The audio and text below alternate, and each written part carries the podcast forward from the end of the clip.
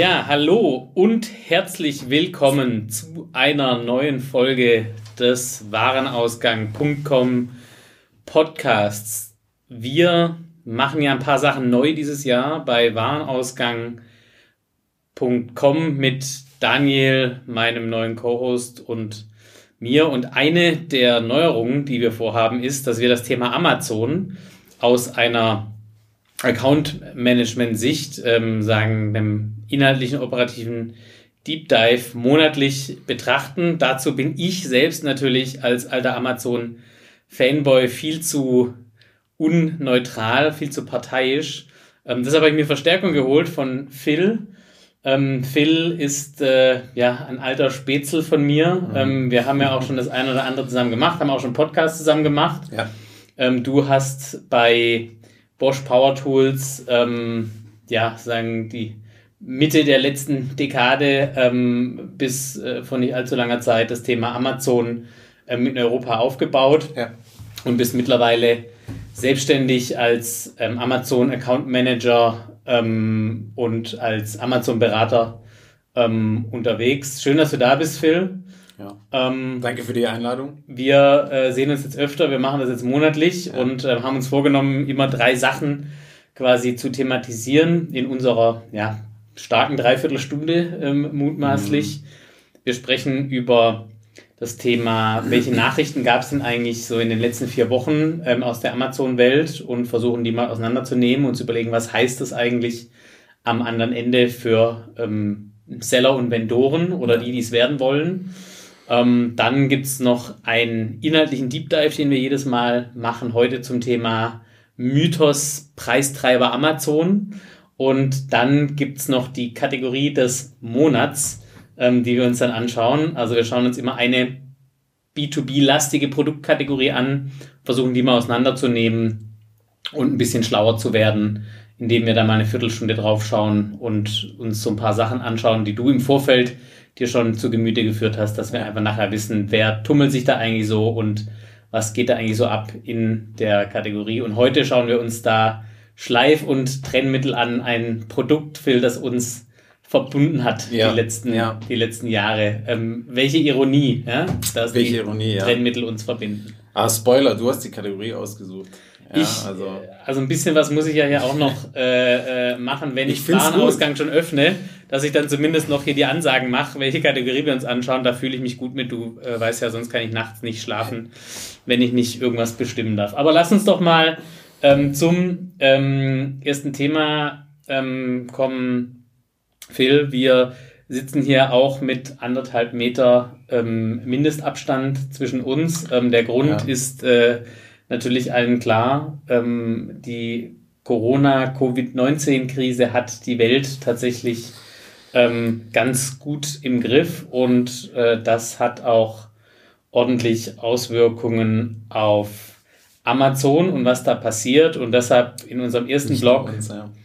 im Newsblog, ähm, was ist denn passiert im, in den letzten vier bis sechs Wochen bei Amazon mit diesem Thema Corona-Krise? Ja, ähm, bevor ich da einsteige, möchte ich äh, eine Sache den Zuhörern sagen. Meine Motivation oder unsere Motivation, diesen Newsblog zu machen, ist, äh, es gibt in der Zwischenzeit wirklich so viele Medien, die über Amazon schreiben und man, man liest vereinzelt hier und da was und es ist wirklich schwer, den Themen zu folgen. Also es ging auch mir so und ich habe auch keine Lust, jeden Tag zwei Stunden News zu lesen. Deswegen war die Motivation auch, das ein bisschen so zu machen, dass man sich einmal im Monat das hier reinzieht und die wichtigsten News serviert bekommt, ja, ohne dass man jeden Tag einen Newsletter lesen muss. Und die wichtigsten News sind natürlich diesen Monat oder in den letzten vier Wochen äh, von einem Thema ganz klar getrieben. Äh, nichtsdestotrotz, wir haben uns davon auch nicht ablenken lassen, noch andere wichtige Themen ähm, dabei. Also das ist jetzt so ein bisschen kondensiert, was ist passiert und ja, da steigen wir einfach mal äh, damit ein, was bis zum 17.03. eigentlich äh, gelaufen ist. Na, also ich war mittendrin für die Accounts, die ich manage, die Easter-Deals klar zu machen. Es kamen die ersten Bestellungen rein und ähm, es gab auch tatsächlich viele Lieferanten, die sich über zusätzliche Nachfrage gefreut haben, weil man hat schon gemerkt, okay, es gibt eine Verschiebung hin zu E-Commerce, hin zu Online, man hat es gemerkt. Mhm. Und dann kam aber ähm, die Mail des Zorns ja, mhm. äh, von, von Amazon wo es daneben hieß, ja, es wird jetzt keine weiteren POs, keine weiteren Bestellungen mehr für Lieferanten geben. Ähm, es wird keine äh, Anliefermöglichkeit für FBA-Händler geben für Produkte außerhalb der Kategorien Baby, Drogerie, Haushalt, Körperhygiene, was ist noch? Ja, Lebensmittel Haus mhm. und. Haustierbedarf, ganz wichtig. Mhm. Ähm, und da hat man gemerkt, okay, jetzt, äh, jetzt haben wir ein Problem. Wenn ich als Lieferant, als Vendor nicht die Möglichkeit habe, Direct Fulfillment zu machen, also Dropshipping, kriege ich keine Ware mehr rein. Mhm. Ähm, ähnlich sind es Händler, ähm, die als Seller aktiv sind und nur FBA nutzen und eben keine eigenen Fulfillment-Kapazitäten haben. Die haben genauso in die Röhre geschaut. Ja. Und ähm, da war erstmal, ich glaube, ich bei einigen Lieferanten beinahe Panik, ja, mhm. weil man wusste natürlich, viele Konsumenten, viele Käufer gehen auf die Plattform und man will ja da auch teilhaben, weil man hat ja nicht einfach nur ähm, ebenso in den Geschäften ein Problem gehabt, mhm, dass einem der Absatz wegbricht, sondern Amazon war dann noch der Strohhalm. Mhm. Ja, und ähm, ja, das war so eine Bombe. Ja. 17.3. hat es angefangen. Und ähm, was da auch gleichzeitig passiert ist, Amazon hat sehr viele Einschränkungen gemacht. Alle Promotion-Maßnahmen sind deaktiviert. Ich kann keine Promotions mehr anmelden und fahren. Was bereits akzeptiert und angemeldet war, ist noch durchgegangen und mhm. wurde gemacht. Wein, nicht mehr möglich, Produkte zu registrieren. Coupons, auch weg. Äh, Born-to-Run-Programm zum Launch neuer Produkte, auch deaktiviert. Und man hat plötzlich wirklich an vielen Fronten gemerkt, okay, Amazon versucht jetzt seine Kapazitäten, seine Ressourcen zu schonen, weil die stellen sich auf was ein. Und wie wir beide wissen, das ist bei Amazon keine Bauchentscheidung, sondern ganz sicher datengetrieben, ja. Ähm, und da war klar, okay, es kommt was auf uns zu.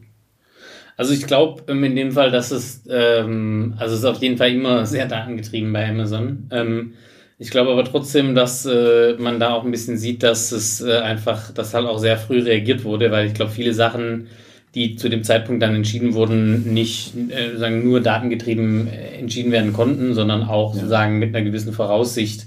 Ähm, vielleicht auch dadurch, dass man einfach tatsächlich irgendwie ein Unternehmen ist, das so global vernetzt ist, das vielleicht auch in Italien ähm, gesehen hat, was passiert, ähm, wo es ja sozusagen äh, zwei Wochen, bevor es uns hier so hart getroffen hat, ähm, ähm, tatsächlich losging, ähm, kann ich mir gut vorstellen, dass das auch äh, ausschlaggebend war für Amazon, da ähm, gewisse Dinge ähm, äh, dann sagen, ohne jetzt hier in Deutschland Daten dafür zu haben, aber zu sagen, das wird hier ja. ähm, sicherlich irgendwie ähnlich, ähm, ähnlich kommen. Aber grundsätzlich kann man mal sagen, ähm, sagen, die, die, die Erkenntnis aus der Nachricht oder dieser Nachricht zu der letzten Wochen ist, ähm, äh, am Schluss sitzt Amazon dann immer am längeren Hebel und kann eigentlich nach äh, Belieben erstmal ähm, Promotions abschalten und sagen, dann ist die Planung, die man gemacht hat, die Absatzplanung, die, ähm, die, die, die Promotion-Planung ähm, erstmal komplett im Eimer. Ähm, ja. Und, äh, und äh, selbst wenn ich ein Produkt habe, das jetzt nicht sozusagen ähm, systemrelevant ist, äh, von mir aus wie das Toilettenpapier offensichtlich für manche war, ähm, dann ähm, und ich zum Beispiel äh, Gartenprodukte verkaufe und jetzt war, also wir sind ja hier in Stuttgart, da war jetzt gefühlt die letzten vier Wochen hervorragendes Wetter und äh, also meine Nachbarn haben zweimal ihren Garten umgestaltet äh, jetzt in der letzten Zeit, ähm, während unserer weiter zuwildert. Ähm, aber ähm, selbst äh, solche Dinge waren ja dann, ähm, wie du sagst, eigentlich unmöglich noch reinzubekommen ins System. Wohl dem, der dann seine Fiskars ähm, äh, Gartenschaufeln ähm, schon irgendwo in Pforzheim oder in Polen, ja, selbst in Polen eigentlich äh, schon schwierig in dem Lager liegen hatte, oder? Ja, aber da täuschst du dich, weil tatsächlich war es so, wenn das ein, ein, Produkt war mit einer sehr hohen Nachfrage, haben Hersteller auch weiterhin POs bekommen. Aber das muss dann eben Top-Produkt gewesen sein. Ähm, ich vermute, da gab es einfach einen Ansatz, der gesagt hat, okay, ähm, abgesehen von den Kategorien, die Top 10.000 Produkte oder keine Ahnung, ich glaube, das war vermutlich einfach Pi mal Daumen gesagt, die mit der höchsten Nachfrage werden wir weiter bestellen. Das war auch ganz gezielt eine Formulierung in der Mail, ähm, dass man gesagt hat, Kategorien oder Produkte aus den Kategorien und mhm. Produkte mhm. mit hoher Nachfrage. Und da sind mit Sicherheit auch Kartenprodukte dabei äh, gewesen, um, um das zu sehen. Ja, also es war nicht so, dass man, ähm, wenn man nicht zur Kategorie gehört hat, dass dann nichts mehr kam. Also auch Accounts, die ich manage, haben weiterhin POs bekommen. Mhm. In dieser Zeit, in der eigentlich keine POs mehr kommen. Aber es war schon, man hat gemerkt, es ist sehr fokussiert und ähm, neue, junge Produkte waren tot. Ja, also da ging nichts mehr. Hm. Es war tatsächlich so, ja. Wie hat sich das entwickelt ähm, bis, bis heute, so wenn du so ein bisschen chronologisch aufzeigst? Also am Anfang war erstmal auch bei Amazon sagen der Shutdown ja. Ähm, äh, für, ähm, für Vendoren und, und Seller. Ähm, wie hat sich das jetzt die letzten Wochen entwickelt und äh, was kann man da vielleicht so draus schließen, wie sich es jetzt in den nächsten Wochen vielleicht sogar entwickeln könnte?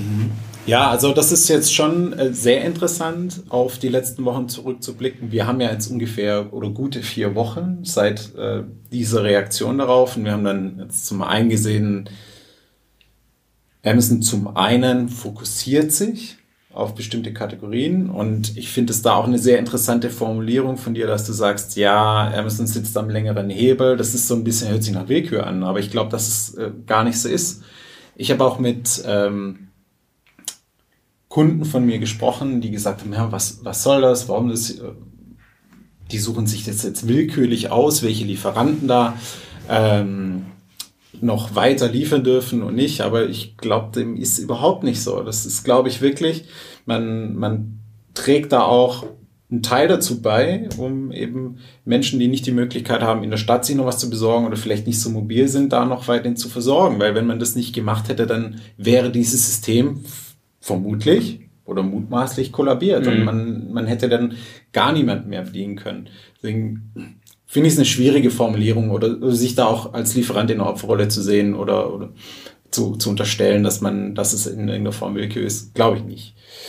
Was man dann äh, gesehen hat, ist auch gleichzeitig äh, die Reaktion von Amazon. Dann gab es ja irgendwie die News ein paar Tage später, 100.000 neue, neue Stellen in den USA sollen, sollen mehr Leute eingestellt werden, in Europa sollen mehr Leute eingestellt werden, um einfach mehr Kapazitäten zu bekommen. Ähm, ja, man hat dann zum Beispiel auch gesehen, dass dann zusätzliche Maßnahmen ergriffen wurden, um nicht noch mehr Nachfrage zu erzeugen. Finde ich ganz spannend eigentlich. Äh, man hat unter anderem dann, äh, das war Ende März, man aufgehört, Feeds an die Preisvergleichsseiten zu liefern. Ja? Also Amazon ist von Idealo verschwunden. Ich muss gestehen, ich habe meine Hausaufgaben nicht ganz perfekt gemacht. Ich weiß nicht, wie der Stand heute ist. Ich habe heute nicht nochmal nachgeguckt. Ähm, war aber definitiv so, dass äh, Amazon dann verschwunden ist. Äh, man hat dann gefühlt nur noch eBay-Händler, äh, eBay-Angebote gesehen auf den Preisvergleichsseiten. Man, man hat weiter gemerkt, es gibt eine Fokussierung und ressourcenschonendes agieren, Kapazitäten möglichst frei halten. So ein bisschen wie man es vielleicht auch mit den Krankenhäusern gemacht hat, wo man ja auch gesagt hat, okay, nicht lebensnotwendige Operationen werden jetzt einfach nicht durchgeführt, nur um mhm. sicher zu sein, dass wir noch ein ausreichend Betten haben, falls mhm. es passieren sollte. Da sehe ich so gewisse Parallelen von, vom Verhaltensmuster mhm. auch.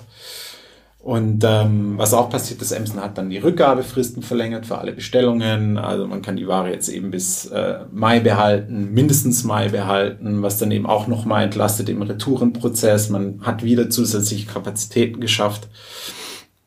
Und ja, man konnte dann Ende März dann auch wunderbar beobachten, wie der Impact von Corona auf das Verhalten, auf das Userverhalten auf Amazon war. Wenn wir uns da mal die äh, Top 10 Suchbegriffe des, des März anschauen. Ich meine, du kannst ja mal deine, deine Highlights rausziehen. Ich habe das ja mit dir geteilt, äh, was man da findet. Aber es ist eigentlich ein ganz einfaches Ratespiel. Ne? Was ist der meistgesuchte Begriff auf, auf äh, Amazon im März? Mhm. Ganz klar äh, Toilettenpapier. Mhm. Ja. Und Platz zwei ist das Klopapier. Ja, also, ja genau. Ja. Was, was fehlt noch? Ja, ähm, dann kommt eben das Desinfektionsmittel ja, ja, ja. Und irgendwann müsste die Maske kommen. Ja, ja. Also so haben wir es gesehen. Und die Nintendo Switch äh, ist auf Platz 7 äh, und das Puzzle mit 1000 Teilen auf Platz 9. Also das ist mein äh, persönliches passiert, Highlight. Ja. Das passiert, wenn Deutschland, äh, Richtig, ja. wenn Deutschland äh, in den Lockdown geht, dann werden Puzzle und Klopapier gekauft. Ähm, Das äh, gibt mir auch ein bisschen zu denken, ähm, aber ähm, ist ja interessant. Ähm, ähm was ja auch interessant ist bei der Entwicklung, ähm, du hast ja auch mal nochmal die Daten geteilt, dann jetzt für den Zeitraum ähm, zwischen, äh, also quasi die Daten der letzten Woche, wo jetzt zum Beispiel Handdesinfektionsmittel aus den Top 10 Such ja. Suchen rausgeflogen ist. Die Nintendo Switch ist äh, weiter nach oben gegangen. Ähm, äh, mittlerweile ist auch ein Pool, ähm, äh, Pool taucht äh, drin auf. Ich äh, könnte mir vorstellen, ähm, da sind die Kinder, Wetter, ne? die Kinderplanschbänken ähm, für den Garten, wobei es da schon auch, also da muss man schon hartgesottene Kinder haben. Ähm, aber die Haarschneidemaschine hat es sozusagen auf die zwei geschafft. Ich kann es gut verstehen, ja. Ähm, ich kann's, äh, wenn ich du wäre, kann ich es auch gut verstehen, weil dann würde ich mir gegenüber sitzen und wenn ich mich ja. so sehe in den letzten ähm, Wochen, dann ähm, äh, denke ich auch öfter mal an ähm, sagen eine Radikalkur mit der Haarschneidemaschine. Ja, Aber es hat verlockend. sich tatsächlich, es hat sich tatsächlich ähm, ähm, interessant entwickelt. Ähm, ich glaube, man hat so ein bisschen eine Langfristigkeit reinbekommen. Ne? Also mhm. Äh, man findet sich so ein bisschen mit der Situation ab. Ne? Der eine, der gibt jetzt vielleicht doch auf und denkt sich, okay, jetzt kaufe ich halt eben doch die Switch. Der andere denkt, okay, also im Sommer können wir eh nicht verreisen, dann kaufen wir lieber jetzt den Pool als im Mai, wenn jeder ähm, dran denkt. Und klar, die Haarschneidemaschine ist, man glaubt jetzt erstmal nicht, dass man so schnell zum Friseur kommt. Mhm. Wobei dann, ich glaube, in der Woche war das dann ja auch noch, also ja. die Daten sind aus der Woche, in der dann die Entscheidung getroffen wurde, dass dann auch jetzt Friseure wieder aufmachen dürfen. Jetzt gibt's ja ähm, den Ralf Kleber, der gesagt hat, ähm, sagen, von dieser Krise wird langfristig ähm, überhaupt niemand profitieren. Also Ralf mhm. Kleber, der Deutschlandchef ja. ähm, von Amazon, ähm, weiß ja, glaube ich, auch schon viele Stimmen gibt und gab, die sagen, ja, die, die, die E-Commercer und allen voran Amazon sind jetzt die großen ähm, Profiteure. Ähm, er hat es an einem Tag gesagt, äh, als die Amazon-Aktie auf einem Allzeithoch war. Ähm, das heißt, äh, sagen, es gibt äh, für und wieder äh, zu dieser Aussage. Was man aber, glaube ich, schon sagen kann, Amazon ähm, ist jetzt nicht äh, sozusagen ähm, zusammengebrochen unter einem mhm. sich in kurzer Zeit stark verändernden einer stark verändernden Markt- und Nachfragedynamik. Was man, glaube ich, schon ähm, sagen kann, ähm, dann gerüchteweise soll jetzt auch der Prime Day verschoben werden. Also ja. ganz spurlos äh, geht es in Amazon auch nicht vorbei. Kann man sagen, das hat das Unternehmen so ein bisschen an den Rand ähm, dessen gebracht, was es in der Lage ist zu leisten aktuell? Das sind jetzt natürlich Spekulationen, aber wenn wir auf die Maßnahmen, die man ergriffen hat, blicken, dann müssen wir schon sagen, ja, dass man wenn es nicht so gewesen wäre, nicht so radikale Maßnahmen ergriffen hätte, weil ich glaube, niemand stutzt leichtsinnig sein Geschäft so zusammen, wenn es nicht sein muss. Aber ich glaube, man hat gut reagiert. Die meisten Waren, die wichtigsten sind, sind lieferfähig. Also alles, was man, was man wirklich dringend braucht, bekommt man eigentlich noch. Man sieht natürlich in den Kategorien jetzt, ja, also ich verbringe ja schon auch wirklich viel Zeit auf, auf der Website von, von Amazon und bin in Kategorien unterwegs. Man sieht wirklich viele Produkte, die out of stock sind oder die eben lange Lieferzeiten haben. Aber es gibt immer noch eine Alternative, die in irgendeiner Form verfügbar ist. Mhm. Also es gibt nichts, was wirklich fehlt.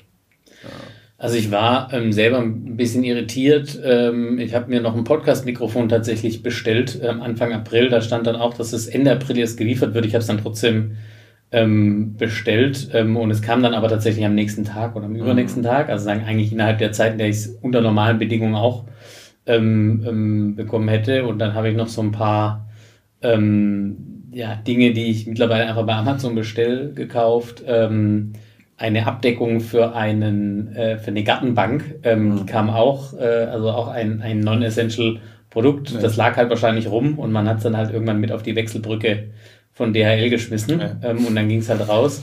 Ähm, trotzdem vielleicht sagen, bevor wir nochmal versuchen, das äh, so ein bisschen einzupacken, ähm, was man jetzt eigentlich daraus lernen kann als, als äh, äh, Marke oder und Händler oder als Vendor oder Seller bei Amazon.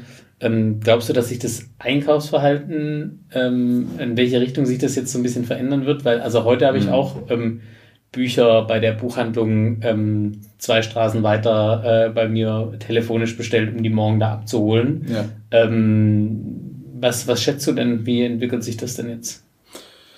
Also ich, ich glaube, dass es ähnlich wie in Bereichen, die jeder von uns, glaube ich, auch in seinem Arbeitsumfeld erlebt hat, auf der einen Seite eine Beschleunigung von Digitalisierungsprozessen auslöst. Ne? Ähm, ich glaube, viele Unternehmen, die vorher eben nicht bereit waren oder keine Möglichkeiten geboten hatten, Homeoffice zu machen, die machen das heute. Und da war unsere Situation jetzt ein Beschleuniger. Und ich glaube, dass es ganz ähnlich User und Konsumenten, die vorher eben im Offline-Retail eingekauft haben, in Anführungszeichen gezwungen hat, im E-Commerce äh, tätig zu sein oder einfach sein, seine Einkäufe zu tätigen und dass das sehr häufig positive Erfahrungen waren. Ich habe auch ein Gespräch gehabt mit einem Amazon Vendor Manager, der mir gesagt hat, dass der ähm, Anteil an New-to-Category-Käufern extrem hoch ist in den letzten Wochen, ist eben auch ein Beweis dafür, Kannst dass... du das kurz erklären? Das New-to-Category Share äh, sagt, wie hoch ist der Anteil an Käufern, die vorher nicht in dieser Kategorie eingekauft haben. Okay, ja. Kommt, glaube ich, auch ein bisschen daher, es sind selten Neukunden bei mhm. Amazon, weil Mhm, wir haben kein Amazon-Konto, ne? Ja. Aber wir haben ja auch unsere Einkaufsgewohnheiten und kaufen bestimmte Produkte. Ja. Online bestimmte Produkte kaufen wir im mhm. Offline. Mhm. Und diese Situation, in der wir sind, hat eben dazu geführt, dass es sehr viele Leute gab, die in Kategorien, die sie vorher nicht tätig waren, tätig wurden. Und das ist der New-to-Category-Share. Und ich glaube, davon wird ein Teil bleiben. Mhm. Und mhm. an anderen Stellen werden wir, glaube ich, ein ganz neues Bewusstsein für Offline-Retail haben. Ja, Support Your Local mhm. ist ähm, etwas, was man in jeder Stadt sieht, liest und wo es auch Initiativen gibt. Daher glaube ich, ist es eine Mischung. Aber am Ende des Tages wird schon mehr davon im E-Commerce verbleiben. Das ist meine persönliche Meinung. Mhm. Was können denn jetzt, ähm, was kann ich denn jetzt als, als Marke oder Händler, ähm, Vendor oder Seller ähm, denn lernen aus äh, sagen, de, den letzten vier bis sechs Wochen ähm, Corona-Krise mit Amazon? Ähm, was sind denn so die Maßnahmen, die du empfiehlst?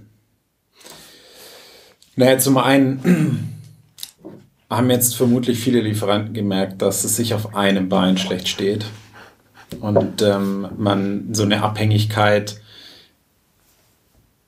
an ein Modell der Belieferung, dass es einfach kritisch ist. Ja, dass man sich breiter aufstellen muss, Risiko zu verteilen.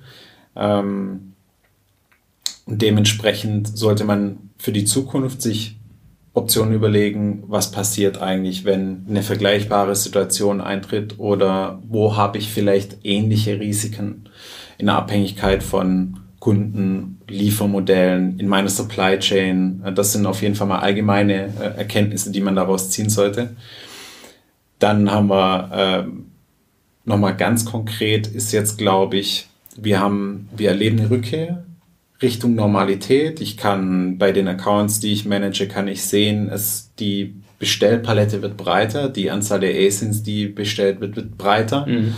Ähm, man hat das Gefühl, Amazon öffnet sich wieder. Man hat jetzt auch in den letzten Tagen gelesen, dass die ersten Seller wieder anliefern dürfen, die bestimmte Produkte mit hoher Nachfrage haben. Also wir sehen jetzt so einen graduellen Rückgang.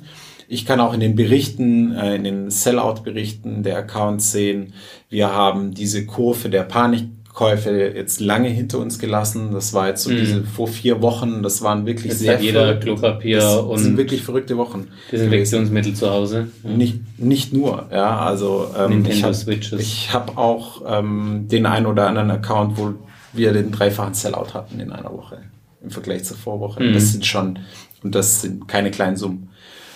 Äh, das sehen wir abflachen und daher glaube ich auch, dass Amazon jetzt eben merkt, die Kapazitäten, die man geschaffen und freigehalten hat, die kann man jetzt Stück für Stück wieder mit den Rändern links und rechts füttern, ja, und man wird wieder breiter. Daher glaube ich, es wird jetzt langsam zurückkommen.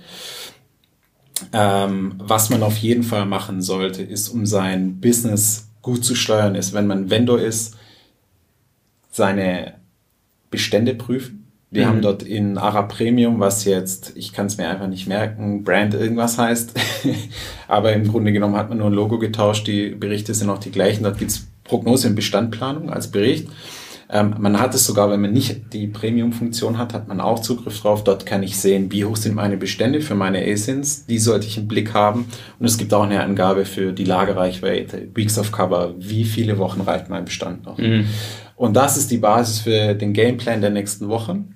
Ich schaue rein und weiß, wo habe ich Ware mit was kann ich arbeiten. Und das liefert dann die Basis für mich zu entscheiden, wo stecke ich meine Marketing-Euros rein, ähm, wo setze ich meinen Fokus drauf, wo muss ich vielleicht auch mit meinem eigenen Einkauf nochmal sprechen. Ohnehin die Verschiebung des Prime Days wird geplante ähm, Mengen, Volumina verschieben, auch der Ausfall der Spring Deals.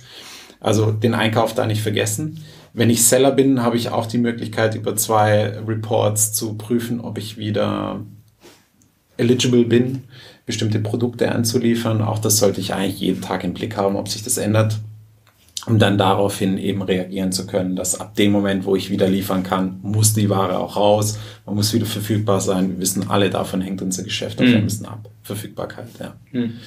Genau. Und in dem Moment, wo ich eben weiß, wie, wie meine Produkte verfügbar sein werden, wie ich sie anliefern kann, auf der Basis entscheide ich dann, wie mache ich mein Marketing und wie gestalte ich auch jetzt die, die nächsten Wochen. Ja. Das heißt also, ähm, einmal jetzt sozusagen nach dem Sturm die Sturmschäden zu überprüfen und äh, genau. zu schauen, wo kann ich schon wieder, wo kann ich schon wieder hin, wo kann ich schon wieder anliefern. Ja.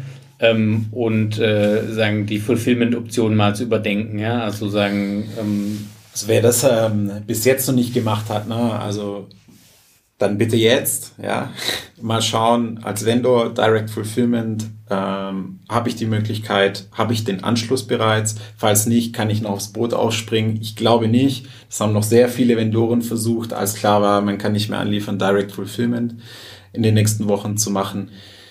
Wird wahrscheinlich eng, falls man es hat, möglichst den Katalog erweitern mit den Produkten, die man selbst auf Lager hat und verfügbar hat, so dass man eben Dropshipping für Amazon machen kann als äh, Seller ohnehin. Äh, müsste wahrscheinlich der erste Gedanke gewesen sein, okay, ich kann kein Fulfillment bei Amazon machen, also mache ich Fulfillment bei Merchant, baue eigene Fulfillment-Kapazitäten auf, wenn ich das nicht habe. Ist das auch ein Thema für die Zukunft? Eine schlechte Abhängigkeit an der Stelle sollte man unbedingt prüfen, ob man äh, Möglichkeiten für die Zukunft hat, das aufzubauen. Aber ich denke, diejenigen, die Seller, die die Chance hatten, haben das schon genutzt und gemacht. Und wir haben auch eine Reaktion des Buybox-Algorithmus darauf gesehen. Wir haben vermehrt Artikel ähm, in der Buybox, die FBM sind, im, als es vielleicht vor acht Wochen war. Ja. Was denkst du denn, ähm, wie lange ist denn dieses Timeout, das man jetzt nutzen sollte, um ähm, sozusagen bis zu welchem mhm. vielleicht konkreten Datum, das du nennen kannst, sollte man jetzt da seine Hausaufgaben machen und sozusagen diese, diese Zeit jetzt so ähm, gut wie möglich zu nutzen? Also wenn wir mal den Prime Day als Orientierungspunkt nehmen, sind die aktuellen Gerüchte und da gibt es äh, nach wie vor keine offiziellen Statements dazu, aber äh, Gerüchteküche geht davon aus, dass der Ende August stattfindet. Das heißt, ähm, eigentlich ist das für uns der Leuchtturm, an dem wir uns orientieren können, wenn es ähm, darum geht, in die Normalität zurückzukehren. Das heißt, bis dahin sollte ich meine Hausaufgaben gemacht haben. Im Regelfall wissen wir ja, vor Deal Events Anlieferung ist circa vier Wochen vorher. Das heißt, man müsste davon ausgehen, Ende Juli ist so ein Bereich, wo, wo wir sagen, ist back to normal, wenn Ende August stimmt. Mhm. Aber die Formel mit ähm, vier Wochen Vorlaufzeit, die ist allgemein gültig. Das heißt, selbst wenn ähm, jetzt die, das Statement kommen sollte, man verschickt den Prime Day in den September, Anlieferung dafür ist vier Wochen vorher und Amazon ist nun mal leergeräumt in vielen Kategorien. Man muss Ware anliefern. Deswegen ist es vermutlich eher sogar ein Zeitfenster zwischen vier und sechs Wochen vor dem Event, den man anliefert. Das wäre so ein bisschen äh, mein Orientierungspunkt.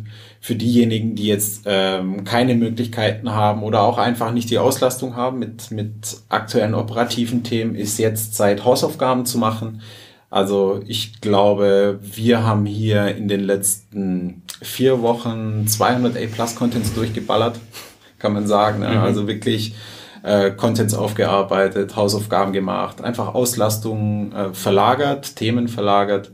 Ähm, und ich denke, jeder Account Manager hat genug Themen, wo man da schauen kann. Ansonsten sind sie eben Prozessthemen, Prozessverbesserung, Chargebacks anschauen, ja.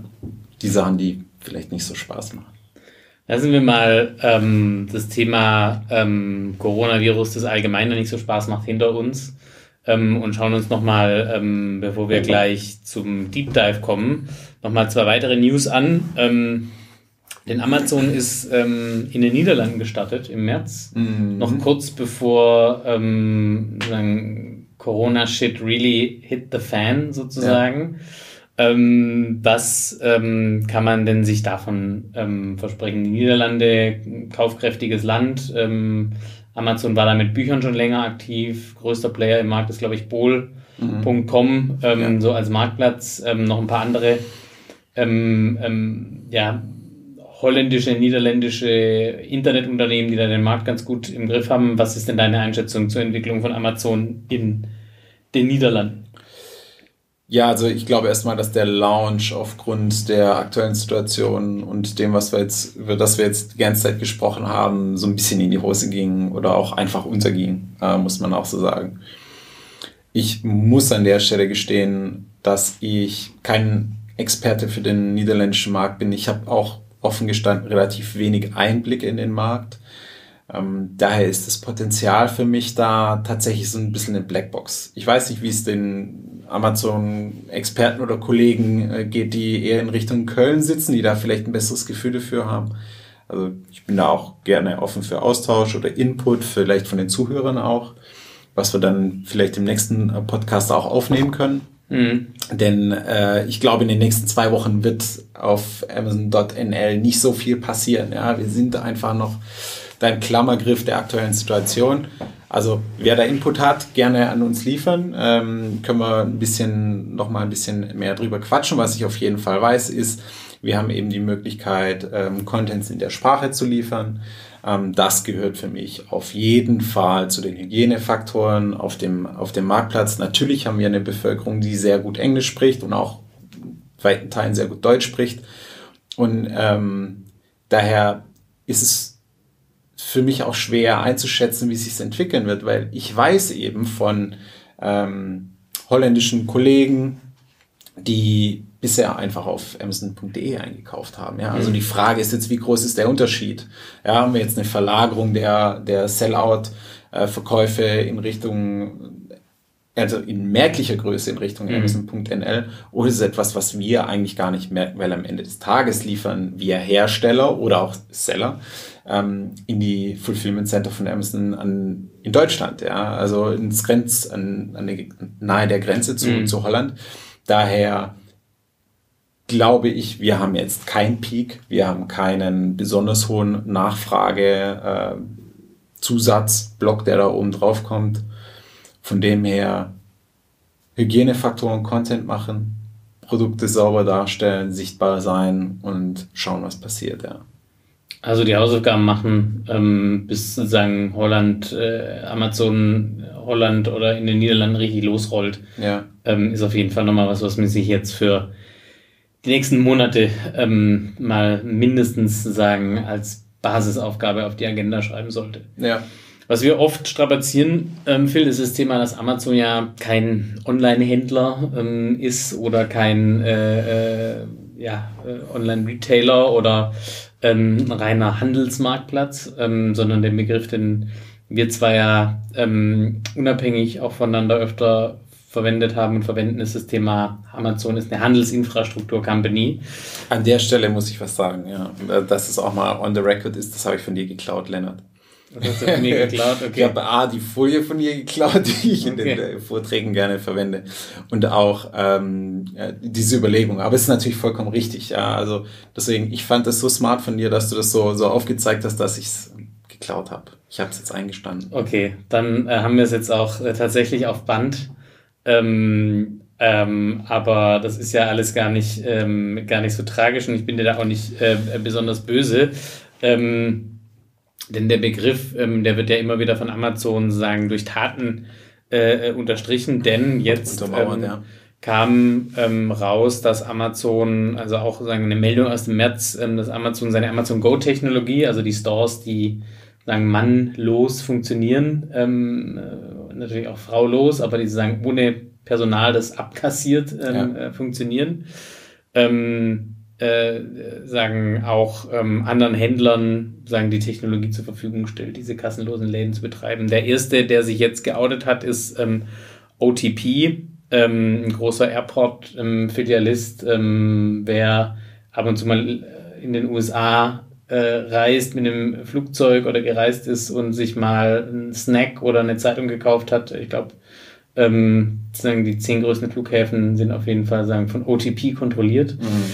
Ähm, wird diese Technologie nutzen, macht an einem Flughafen ja auch total Sinn. Ähm, was kann man denn daraus ähm, lernen? Was wären so deine Schlussfolgerungen? Ähm, unterstreicht das ja eigentlich, dass Amazon ähm, schon weit über äh, sagen dem, was man eigentlich heute als Bild von Amazon hat, schon wieder hinaus ist und jetzt nicht nur Web-Hosting macht und Online-Handel, sondern jetzt auch äh, vielleicht äh, innerhalb kürzester Zeit einer der größten Anbieter von äh, Brick and Mortar Retail, Retail Technology, Technology wird. Ja, ja. Wie, äh, wie verrückt klingt das denn für dich? Also überhaupt nicht, weil erstens finde ich es total geil, dass es ausgerechnet eine äh, Firma ist, die Flughäfen, Shops betreibt, weil das war immer mein Use Case Beispiel, dass ich dazu gesagt habe, wie genial das eigentlich ist, wenn. Vielleicht haben die das ja von dir geklaut. Das bezweifle ich. Aber okay. ähm, ja, aber da ist es smart. Ne? Als nächstes Bahnhöfe ist, war für mich auch immer so ein Beispiel, was ich sehr, sehr einfach greifbar fand, wo man jetzt auch wirklich nicht lange überlegen muss, um drauf zu kommen. Was, was lernen wir daraus? Eigentlich ist es ein Anfang, wie es damals AWS auch war. Mhm. AWS war ja auch eine Geburt aus einem Problem, das man selbst hatte, ein Pain, mhm. den man selbst hatte. Und ähm, Amazon Go ist ja auch aus dem Pain entstanden, den Amazonians, also Amazon-Mitarbeiter in Seattle mm, eben hatten, ja. in ihrem Umfeld, wo es äh, darum ging, sich mit Mittagessen zu versorgen. Ne? Also es war so der, vermutlich mit einer der Pains, die dafür gesorgt haben, sich ein Ladengeschäft zu überlegen, wo ich keine Kassierer habe, weil ich habe die Zeit nicht, Personalkosten wissen wir beide, sind, gehört zu den höchsten Fixkosten, die man haben kann, oder zu den größten Blöcken. Äh, man muss sich nur um Replenishment kümmern. Äh, das muss ja auch nicht unbedingt am Wochenende stattfinden. Also gewisse Vorteile. Und aus diesem Problem, was man selbst hatte, überlegt man sich eine Lösung und um diese und diese Lösung bietet man dann eben anderen an. Das ist AWS. Ja, so ist es entstanden. Mhm, und ja. wir haben jetzt genau dieselbe Geschichte, wo wir eine Technologie haben, die äh, sich höchst bezahlt macht, dadurch, dass man sie lizenziert. Ja, und das, das finde ich den Gedankengang, der da so smart ist. Und das ist das, was meiner Meinung nach auch vielen deutschen Unternehmen, Familienunternehmen eben abgeht. Also ich glaube, so zu denken. Ich glaube, dass ähm, wie mit AWS Amazon da vielleicht gar nicht die ersten sind, die diese Idee wirklich hatten, mhm. aber die, äh, die sind, die das halt am schnellsten durchexekutieren und sozusagen zur ähm, Marktreife treiben. Also wenn ich das jetzt am, im, ähm, ne, sagen, dass, also das Personal teuer ist, das wusste man wahrscheinlich bei ähm, ähm, Lidl und, äh, und äh, Kaufland Metro und, Future äh, Store. Äh, genau, ne? Äh, äh, bei der Metro und bei wie sie alle heißen, ja, da braucht man jetzt gar keine ja. Namen nennen und Fingerpointing machen, aber das war da auch schon vor Jahren oder Jahrzehnten bekannt ähm, und wahrscheinlich hat man da auch schon mit, ohne jetzt das genau zu wissen, für den B2C-Handel mit Technologie experimentiert. Ähm, Wirt hat äh, 2017 oder 18 einen Mann, eine mannlose Niederlassung ähm, gelauncht in Föhringen bei Ulm, wo man quasi 24-7 einkaufen kann. Wollte eigentlich letztes Jahr schon 50 dieser Niederlassungen haben, mhm. haben jetzt, glaube ich, irgendwie Stand ähm, April 2020 irgendwie 19 oder knapp 20 dieser in Deutschland 530 Niederlassungen, sagen so mannlos ja. ähm, ausgerüstet. Da ist auch das Thema Personalkosten natürlich ein großer Treiber, so eine, so eine Infrastruktur ähm, zu betreiben. Ähm, interessant ist halt, dass Amazon da in so einem Thema ähm, jetzt auch wieder an vielen etablierten irgendwie auf der, ähm, ja, eigentlich gar nicht auf der rechten Spur vorbeigezogen ja. ist, sondern schon tatsächlich auf der linken Spur, weil halt ähm, vielleicht doch manche eher wieder ähm, auf dem Mittelstreifen rumbummeln und in der äh, eigentlich unbegrenzten, auf der unbegrenzten Autobahn trotzdem nur 120 fahren? Oder was wäre dein Fazit zu diesem letzten Newspunkt? Also, es ist halt einfach wieder ein ganz klassisches Beispiel dafür, wie ein, Tech-Unternehmen oder ein Tech-Gigant Probleme löst. Man nutzt Technologie dafür und denkt es anders. Man hat sich überlegt, was ist die beste Technologie, die wir dafür einsetzen können und wie kann es die beste Kundenerfahrung sein? Und dieses Leitmantra hat einfach zu einem sehr guten Ergebnis geführt. Und eine Sache müssen wir hier, glaube ich, auch noch mal kurz festhalten. Wie funktioniert dieser Go Store eigentlich? Und zwar im Gegensatz zu allen anderen personallosen Stores funktioniert der Go Store nicht über RFID-Tags und Chips oder irgendetwas, das an ein Produkt geklebt werden muss, sondern rein über Kameras, visuelle Erkennung und KI. So funktioniert es. Und das ist etwas, was eben, oder was kann in Anführungszeichen auch nur eine IT-Tech-Company so mhm. lösen. Darauf wird eben kein Einzelhändler kommen, weil er immer denken wird wie ein Einzelhändler. Und vielleicht ist es jetzt auch einfach zu stark vereinfacht, aber das finde ich ein sehr passendes Beispiel, dass man sich von der Technologie einen ganz anderen Weg gegangen ist als alle anderen. Lass uns mal ähm, weitergehen zu unserem nächsten Blog, denn wir haben ja ähm, jede Woche, äh, jeden Monat jetzt ein Deep Dive-Thema, das wir uns anschauen wollen. Ähm, und äh, wir haben uns jetzt für die erste Ausgabe dieser ähm, neuen Podcast-Serie mhm. überlegt, uns mal den ähm, Mythos Amazon ähm, als der Preistreiber im Onlinehandel anzuschauen. Ja. Ähm, wir haben, glaube ich, beide miteinander und unabhängig voneinander schon viele Diskussionen geführt mit ähm, äh, Händlern, Herstellern ähm, im B2C, im B2B, ähm, wo ähm, oft äh, sagen die ähm, ja, oberflächliche Meinung herrscht. Ähm, das Thema ist auch nicht ganz trivial, deshalb darf man es jetzt auch nicht sagen, äh, sagen äh, zu stark haten, aber dass eben Amazon im Onlinehandel die Preise kaputt macht. Mhm äh, Weit verbreitet, ja. Ist äh, eine, sagen, eine, eine landläufige Meinung. Ähm, wie funktioniert denn mal grundsätzlich, sagen, die Preisfindung von Amazon oder auf der Plattform äh, Amazon, Phil? Was ähm, in a nutshell, ähm, wie kann man das verständlich erklären? Wie würdest du es ähm, denn ähm, meiner Großmutter, Gott hab sie selig, erklären? Jetzt wirst, du, jetzt wirst du mir auch einen Brocken hin. Danke. Nee, also ähm, im, im Grunde genommen muss man eine Sache wissen, und zwar, dass für die Preisfindung auf der Plattform oder die Preisfindung von Amazon Retail orientiert sich am Wettbewerb oder an relevanten Wettbewerbern. Und diese relevanten Wettbewerbe, die sind eben auf derselben Plattform als Seller aktiv oder für bestimmte Kategorien. Das wechselt ja auch, äh, je Kategorie gibt es Peer-Wettbewerber auf die man schaut. Ja, es gibt welche mit Relevanz. Es ist mit Sicherheit nicht der Shop, der mal 50 iPhones irgendwo vom Laster gekauft hat. Sondern für Consumer 100, Electronic genau. ist es genau. Mediamarkt genau, und Saturn genau. zum Beispiel. Also schon, mhm. schon relevante Wettbewerber.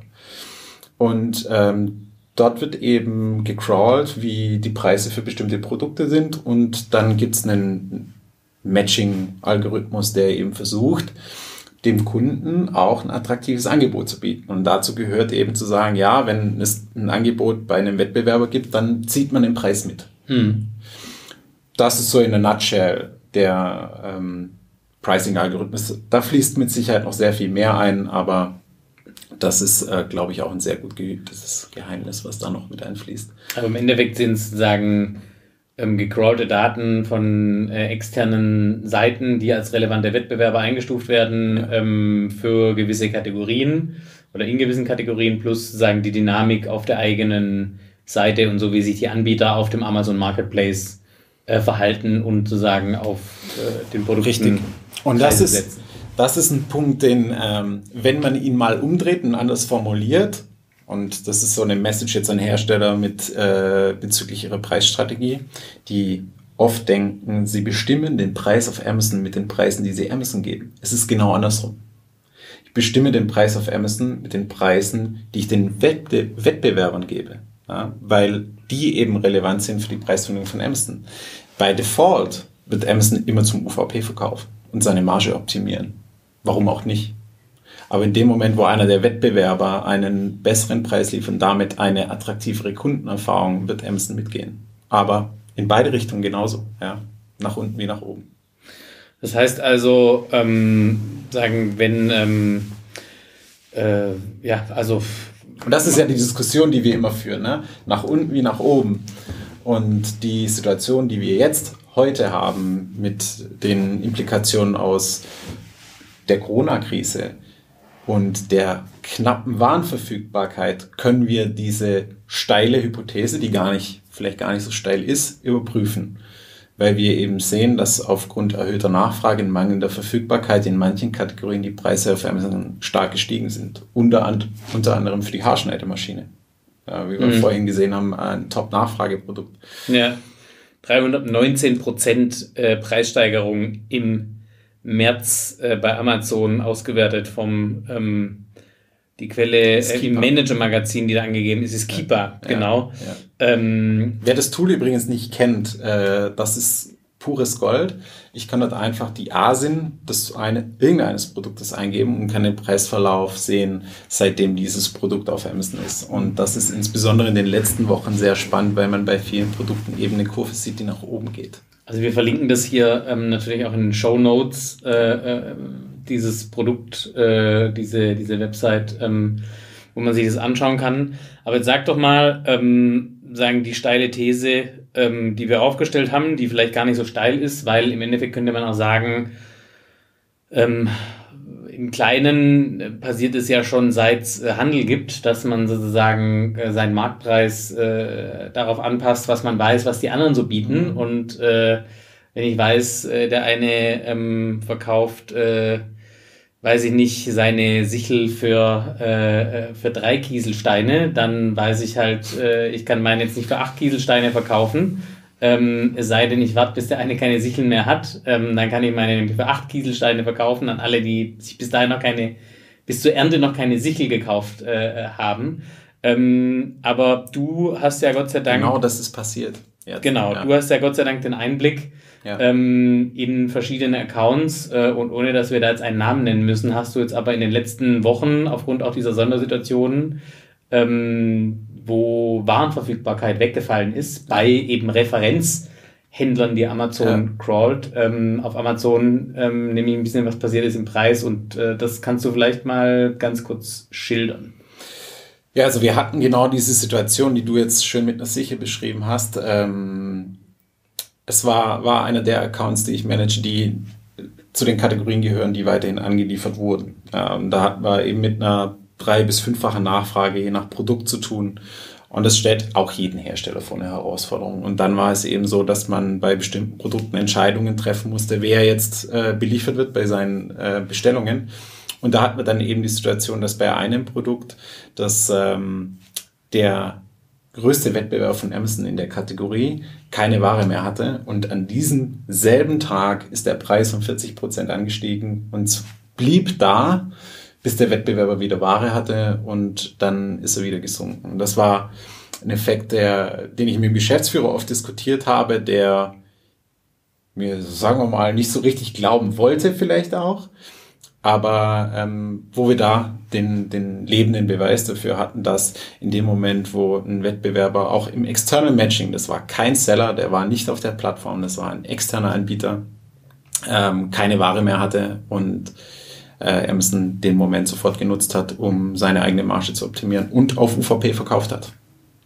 Also auch da muss man sagen, ähm, ist Amazon letztendlich als datengetriebenes Unternehmen schlauer, ähm, als äh, zu sagen, wir müssen immer der günstigste sein, mhm. sondern ähm, die sagen vielmehr, wir müssen immer sagen, dass ähm, in Echtzeit das Preisoptimum im Markt unter Berücksichtigung aller zur Verfügung stehenden Daten treffen. Das ist sagen eine leicht äh, andere Herangehensweise.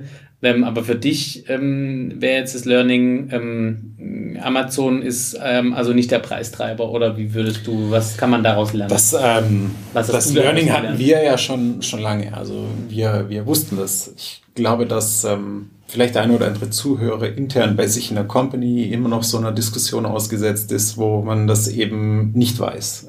Und vielleicht, das möchte ich hier mal als Impuls mitgeben an diejenigen, die zuhören wenn es eine, ein Thema ist, dann sucht doch einfach mal ein Produkt, eines Euro-Produkte raus auf der Plattform und schaut mal, wie sich das jetzt in Corona-Zeiten entwickelt hat. Und wenn es Sprünge gab, dann schaut doch mal, wie die Verfügbarkeit vielleicht bei anderen ähm, Marktteilnehmern war. Und ich bin mir sicher, dass man Beispiele dafür finden wird, dass Amazon Price Follower und nicht Führer ist. Und das ist eben so eine, so eine klassische Diskussion, die einem dann innerhalb der Firma oder bei den Kollegen Ruhe gibt. Und da benutze ich jetzt mal ein Spruch von dir, den du sehr gerne sagst, weil Data beats Opinion. Hm. Und da haben wir ein schönes Beispiel dafür. Den habe ich bestimmt auch irgendwo geklaut, aber wenn man ähm, sich fragt, wie man denn das sagen konkret macht, was du gerade beschrieben hast, kann man, können wir glaube ich auch nochmal in den Show Notes dann ganz ja. kurz äh, einen äh, fünf, fünf Schritte Plan, ähm, äh, wie mache ich das, um sagen, vielleicht intern, wenn ich so eine Diskussion habe bei mir in der Firma,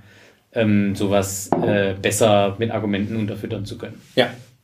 Sehr schön. Also Amazon sagen ist äh, also sorgt natürlich dafür, dass der Preiswettbewerb im ähm, Onlinehandel ähm, deutlich höheren Druck auf dem Kessel hat, wie der vielleicht im Offlinehandel. Ähm, da gibt es aber auch genügend andere Beispiele, ähm, die ich jetzt in der letzten Zeit in typischen B2B-Kategorien ähm, gesehen habe, zum Beispiel im Elektroinstallationsbereich oder im Sanitärbereich, wo ich also auch sagen kann, ähm, da gibt es auch Preisunterschiede von 300 Prozent mhm. ähm, für die gleiche Herstellerartikelnummer. Ähm, zum Beispiel bei einer Videogegensprechanlage. Also da muss man auch so ein bisschen äh, relativieren. Das ist äh, kein Amazon-spezifisches Thema, aber eben Amazon ähm, ist jetzt nicht der Preistreiber, wo man sagen, dass der in großen Großbuchstaben und fett unterstrichen ähm, schreiben muss, sondern ähm, ist äh, in erster Linie ein, ein Preisfollower, der damit aber natürlich die, die, sagen, die Preisspirale im Markt eben mit seiner Marktmacht massiv mitdreht und zumindest mal für eine höhere Geschwindigkeit sorgt in, in dieser. Ähm, genau, wir ähm, haben zum Schluss unseres ähm, Podcasts ein ähm, die Kategorie, die du vorhin angekündigt hast. Ein oder? Thema, ähm, das mir sehr am Herzen liegt, nämlich die Kategorie des Monats. Was mir ähm, schon immer aufgefallen ist, ist, dass ähm, es auch schon vor Amazon Business natürlich sehr B2B-lastige Kategorien ähm, gibt mhm. und gab. Ähm, da kann man ähm, natürlich äh, alles Mögliche dafür anführen, ähm, aber ich als alter Werkzeug- und Schraubenhandelsmensch, äh, äh, Schraubenheini, genau, ähm, habe mir mal gedacht, lass uns doch mal wirklich was äh, nehmen, was ähm, ähm, womit ich glaube, mich einigermaßen gut auszukennen, so in der zumindest deutschen Handels- und Herstellerlandschaft. Ähm, und zwar das Thema Schleif- und Trennmittel. Bevor wir jetzt einsteigen und auf die Ergebnisse eingehen, sag doch mal, wie bist du denn bei der Analyse dieser Kategorie Schleif- und Trennmittel ähm, ganz grob vorgegangen? Also das ist ähm, eine relativ simple Geschichte. Im Grunde genommen werfe ich einen Blick auf die Bestseller. Wer bestimmt da die Top 10, Top 20 oder wenn man es ein bisschen tiefer machen will, wer ist auf der ersten Seite? Ähm, äh, bei den Topsellern. Was sind die Marken da? Das war für mich ein, ein sehr interessantes Thema, weil wir haben ja insbesondere in der Kategorie, das ist so Elektrowerkzeug, Zubehör, so in diesem Dunstkreis schon auch ähm, sehr fragmentiert ist. Ja, also gehört meiner Meinung nach mit zu den fragmentiertesten Märkten, die wir haben.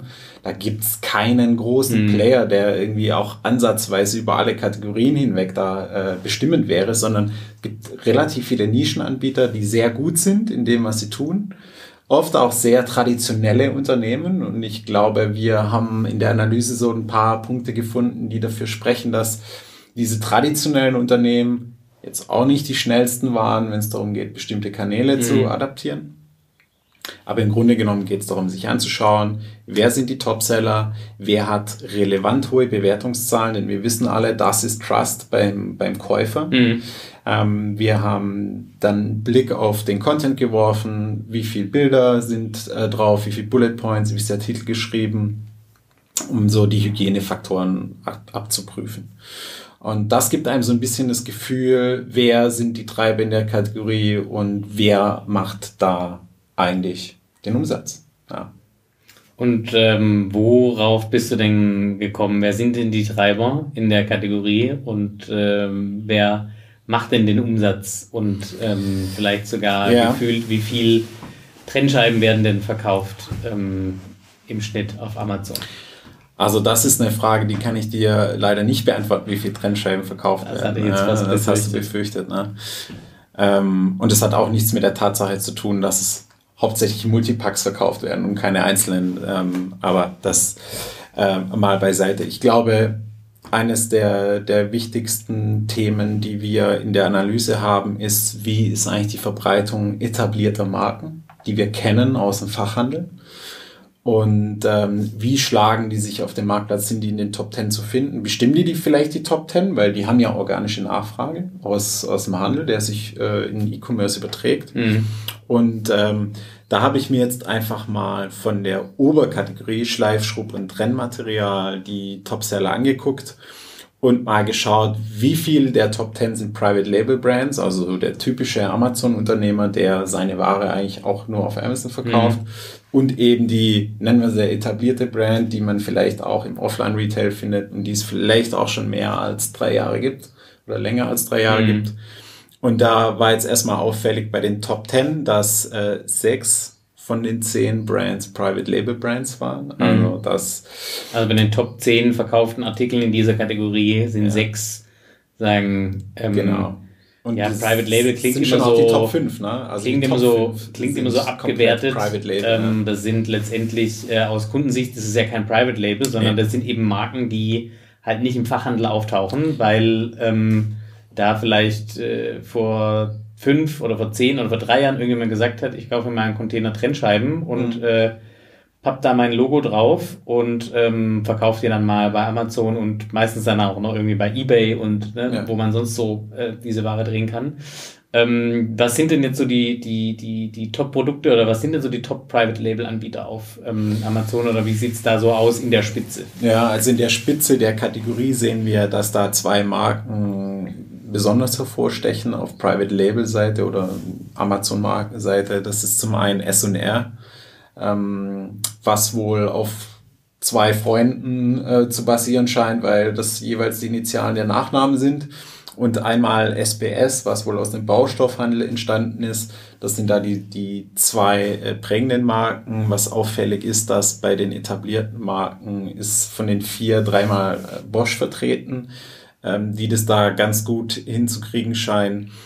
Aber äh, weil du gerade gesagt hast, ne, Private Label mag vielleicht so ein bisschen abschätzig klingen, aber was beweist, dass es aus Kunden- und User-Sicht eben nicht so ist, sind die Anzahl der Bewertungen und äh, die durchschnittliche Bewertung auch. Also es ist sogar relativ gering beim Topseller, das ist ein Schleifpapierset mit äh, 50 oder 60 Schleifpapieren für einen Winkelschleifer mit 259 Bewertungen in so einer Nischenkategorie, das ist schon gar nicht so mhm. wenig und im Schnitt 4,7 Sterne. Mhm. Und das, das ist schon etwas, was Trust schafft. Ja. Ne? Also ich hätte persönlich keinen Zweifel an dem Produkt, mhm. ob das jetzt gut oder schlecht ist. Mhm.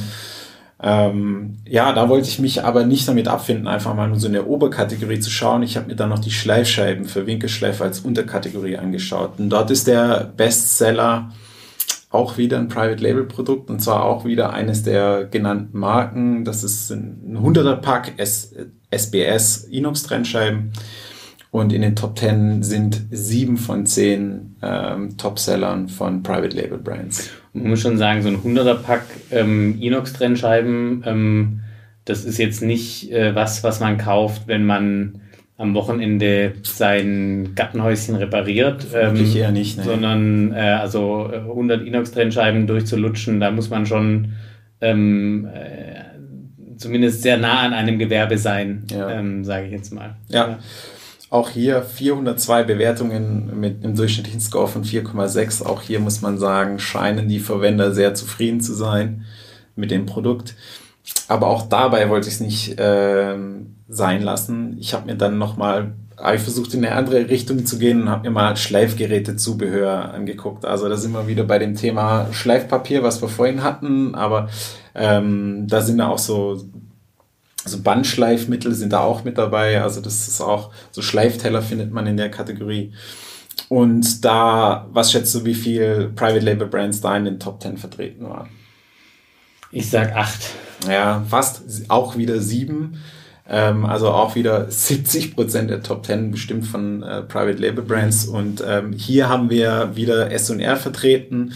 Und die drei etablierten sind von Bosch. Äh, von einer anderen etablierten Marke sieht man in dem Bereich gar nichts. Auch wenn man es auf ähm, Top 20 erweitern würde, hätte man da äh, kein anderes Bild bekommen.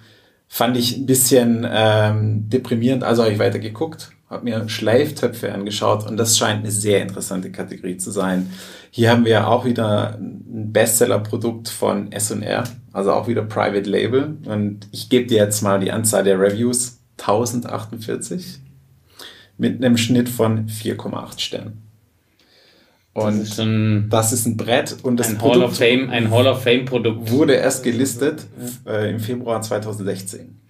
Aber wenn man jetzt äh, sagen würde, ja, so viele Bewertungen und so gute Bewertungen, die sind auch alle gekauft, ähm, muss man ja sagen, mittlerweile ähm, ist es bei Amazon nicht mehr so einfach, Bewertungen zu kaufen, schon gar nicht in so einer Stückzahl. Ja, also so eine Stückzahl ist ähm, weit weg von dem, was, was realistisch ist. Klar, man, man kann mit höchstem manuellem Aufwand ähm, 20 Bewertungen orchestrieren, aber danach wird's wirklich sehr, sehr aufwendig und steht nicht im Verhältnis zum also Aufwand. 1048 Bewertungen heißt schon, da haben schon ordentlich äh, eine, eine große ja. Anzahl äh, Menschen diesen Schleiftopf gekauft. Auf jeden Fall, ja. Und das scheint eine Kategorie zu sein, wo wirklich Private Labels sich sehr wohlfühlen oder sich eben auch Käufer mit Private Labels äh, hier wohlfühlen. Da sind nämlich acht von zehn Produkten in den Top Ten von äh, Marken oder nicht etablierten Marken, die wir aus dem Fachhandel kennen. Ähm, ich habe da mal reingeguckt. Mich hat dieses Produkt interessiert. Ich wollte wissen, was sind denn die Keywords, die nachher konvertieren. Also ich habe die Möglichkeit, im Tool nachzuschauen, welche Keywords machen wie viel Umsatz bei dem Produkt. Und da habe ich mir diesen Schleiftopf angesehen und bin auf ein relativ erstaunliches Ergebnis gekommen, weil wir normalerweise bei Produkten eine sehr kopflastige Verteilung haben. Wir haben so fünf Keywords, die sehr viel Umsatz äh, mit sich bringen und das ist im Regelfall nicht so verteilt. Man muss jetzt sagen, dass man bei dem Produkt vermutlich, hat da jemand eine sehr gute Recherche gemacht, weil ich habe die Top 20 Keywords rausgezogen und die sind gerade mal für die Hälfte des Umsatzes verantwortlich, was äh, dafür spricht, dass es sehr gut rankt, mhm. sehr sichtbar ist und von vielen Leuten mit unterschiedlichsten Suchintentionen. Also der Such-Longtail ist relativ lang. Ne? Genau. Also sagen, wenn 50 genau, Prozent. Genau, das ist eher untypisch. Ja. Mhm. ja, spricht für ein gut optimiertes Produkt oder einfach jemand, der sich da Gedanken gemacht hat. Zum einen.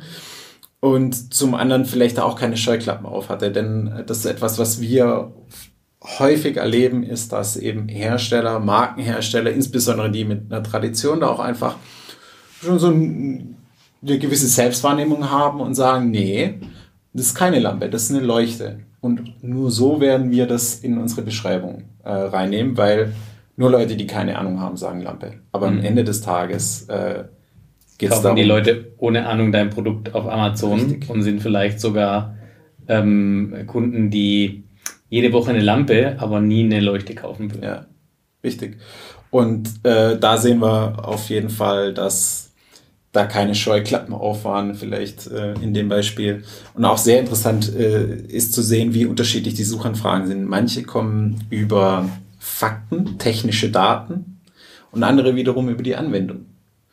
Ähm, weil sie ein bestimmtes Problem haben, eine Lösung suchen. Und ich glaube, das ist auch nochmal vielleicht so ein Impuls für die Zuhörer, dass sie für die Zukunft mal überlegen, okay, wie kann ich nicht nur technische Daten abbilden und, und widerspiegeln, sondern vielleicht auch Use Cases. Also ähm, was ist etwas, wie das Produkt benutzt werden würde und das eben zu verarbeiten in seinem Content, um relevant in den Ergebnissen zu sein für das Produkt.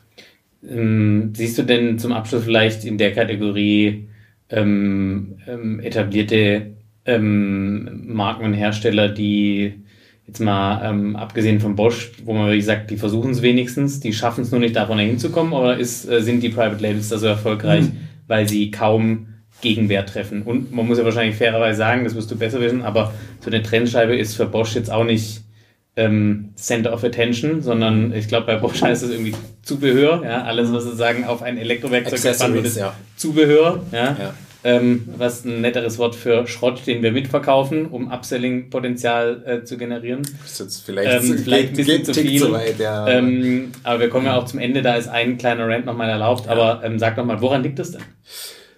Ah, die Interpretation ähm, wäre hier, dass man in einem Markt, der sehr tradiert ist und der über viele Jahre einem Kanal zugewandt war, was der Fachhandel war, der sich bedroht gefühlt hat von eben diesem neuen Internetkanal, ähm, der ja für viele immer noch neu ist, war man vielleicht einfach zu stark zurückhaltend, um Lücken, die entstanden sind, oder einfach einen Bedarf, der auch auf der Plattform da war, zu füllen.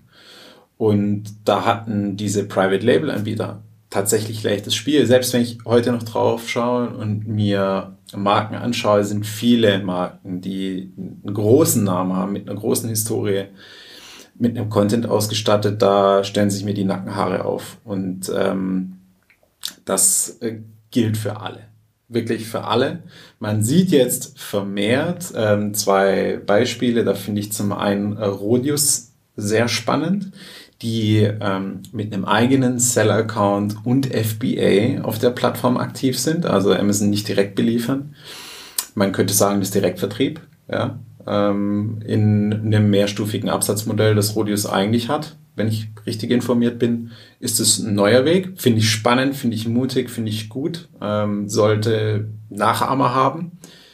Dann haben wir auch noch ähm, KWB, die mit wirklich gutem Content äh, glänzen. Sieht auch so ein bisschen so aus, dass man sich Gedanken gemacht hat, wie muss man eigentlich Produkte zusammenstellen, die auf Amazon gut funktionieren. Preispunkte, was ist dabei ähm, es sind für mich zwei positive Beispiele, ja, die ich da jetzt vielleicht noch nennen kann. Aber im Grunde ist es sehr enttäuschend, was etablierte Marken in der Kategorie machen.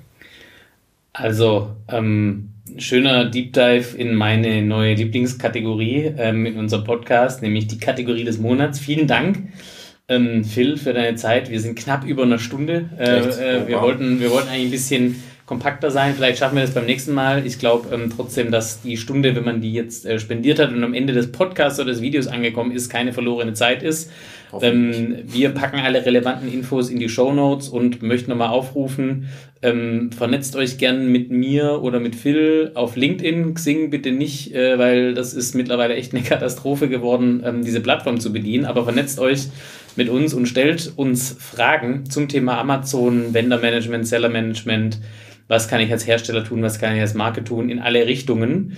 Ähm, und wir werden die dann in dem nächsten Podcast ähm, hier beantworten. Und wenn einer einen Wunsch hat für eine neue Kategorie des Monats, dann bitte yes. bis zum 15. Mai einmal gerne ähm, per mich, äh, per, per mich, an mich, per Mail, ähm, LinkedIn oder per WhatsApp. Meine Kontaktdaten findet man auf warenausgang.com. Ähm, herzlichen Dank für deine Zeit nochmal, Phil. Ähm, und äh, wir trinken jetzt mit Sicherheitsabstand noch ein Feierabendbier und ähm, sagen äh, auf Wiederhören, auf Wiederschauen und bis zum nächsten Mal. Ciao.